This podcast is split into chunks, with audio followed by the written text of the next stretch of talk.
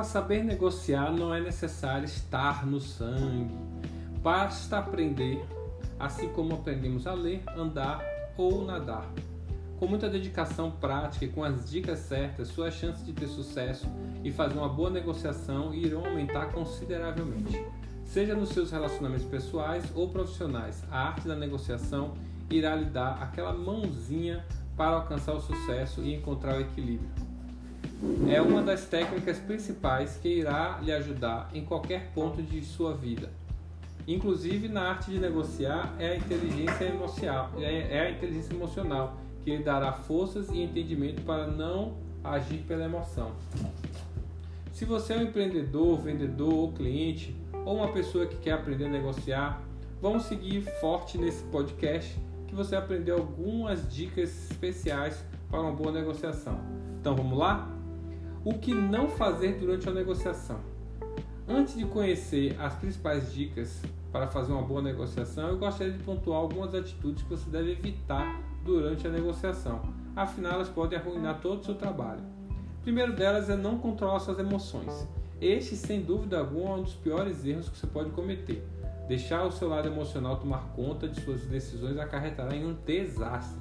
É nessa hora que a inteligência emocional entra em cena. Entenda que a inteligência emocional não é somente olhar para si mesmo, mas também para os outros que estão ao seu redor. Dessa forma, você conseguirá desenvolver a capacidade de observar e aprenderá a encontrar o melhor jeito de lidar com a situação presente. Muito legal isso, né? Outra dica para aprender a controlar as emoções é ter alguns livros sobre o tema. Inteligência Emocional de Daniel Goleman ou O Poder da Boa Conversa de Alexandre Henrique Santos. Mas não esqueça, seja sempre resiliente. Achar que, o que negociar é um sinônimo de conflito. A negociação não é uma briga que você tenha que travar com e, e, que no momento você tem que ser um vencedor e que haja um perdedor. É uma conversa amigável na qual deve ser finalizada com um resultado que agrade os dois lados. Além do mais, se você atacar ou desmerecer o outro, com certeza estará perdendo pontos e, consequentemente, jogando sua negociação toda no lixo. E não é isso que você quer, né? Procure ouvir mais e falar menos Assim você conseguirá prestar mais atenção, além de dar mais tempo para pensar no que falar e também o que fazer com o outro, para que ele se sinta valorizado e está ouvindo atentamente sem interrupções. Pode apostar nisso. Focar nos famosos clichês. Os clichês, além de ser cansativos, podem fazer com que o seu interlocutor perca a confiança em suas palavras. Fuja de frases do tipo você não pode perder essa oportunidade, ou se fecharmos agora podemos lhe dar um desconto. Uma boa conversa sem padrões e bem eficiente será muito mais produtiva do que apelar para, o que, para os clichês. Agora vamos falar sobre o que fazer para conseguir uma boa negociação. Agora vamos fazer, é, vamos ver algumas dicas para você aprender antes de realizar qualquer tipo de negociação. Primeiro de tudo, faça seus planejamentos. Estamos cansados de saber que para tudo na vida devemos ter planejamentos. É agindo dessa maneira que você terá um norte para conseguir alcançar o que quer. E isso não seria diferente no mundo das negociações, né? Assim sendo, procure sentar antes.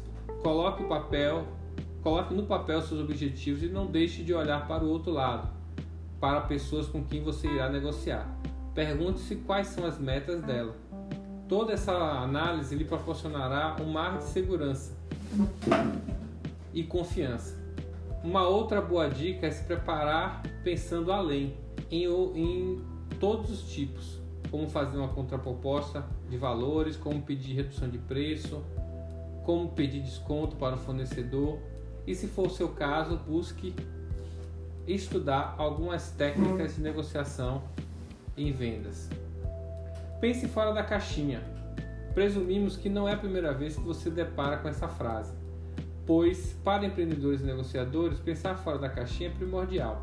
Nada mais é do que pensar de forma diferente aos demais que de maneira inovadora e criativa, o que é de fato sair cansável padrão estipulado pela sociedade. Mas como fazer isso?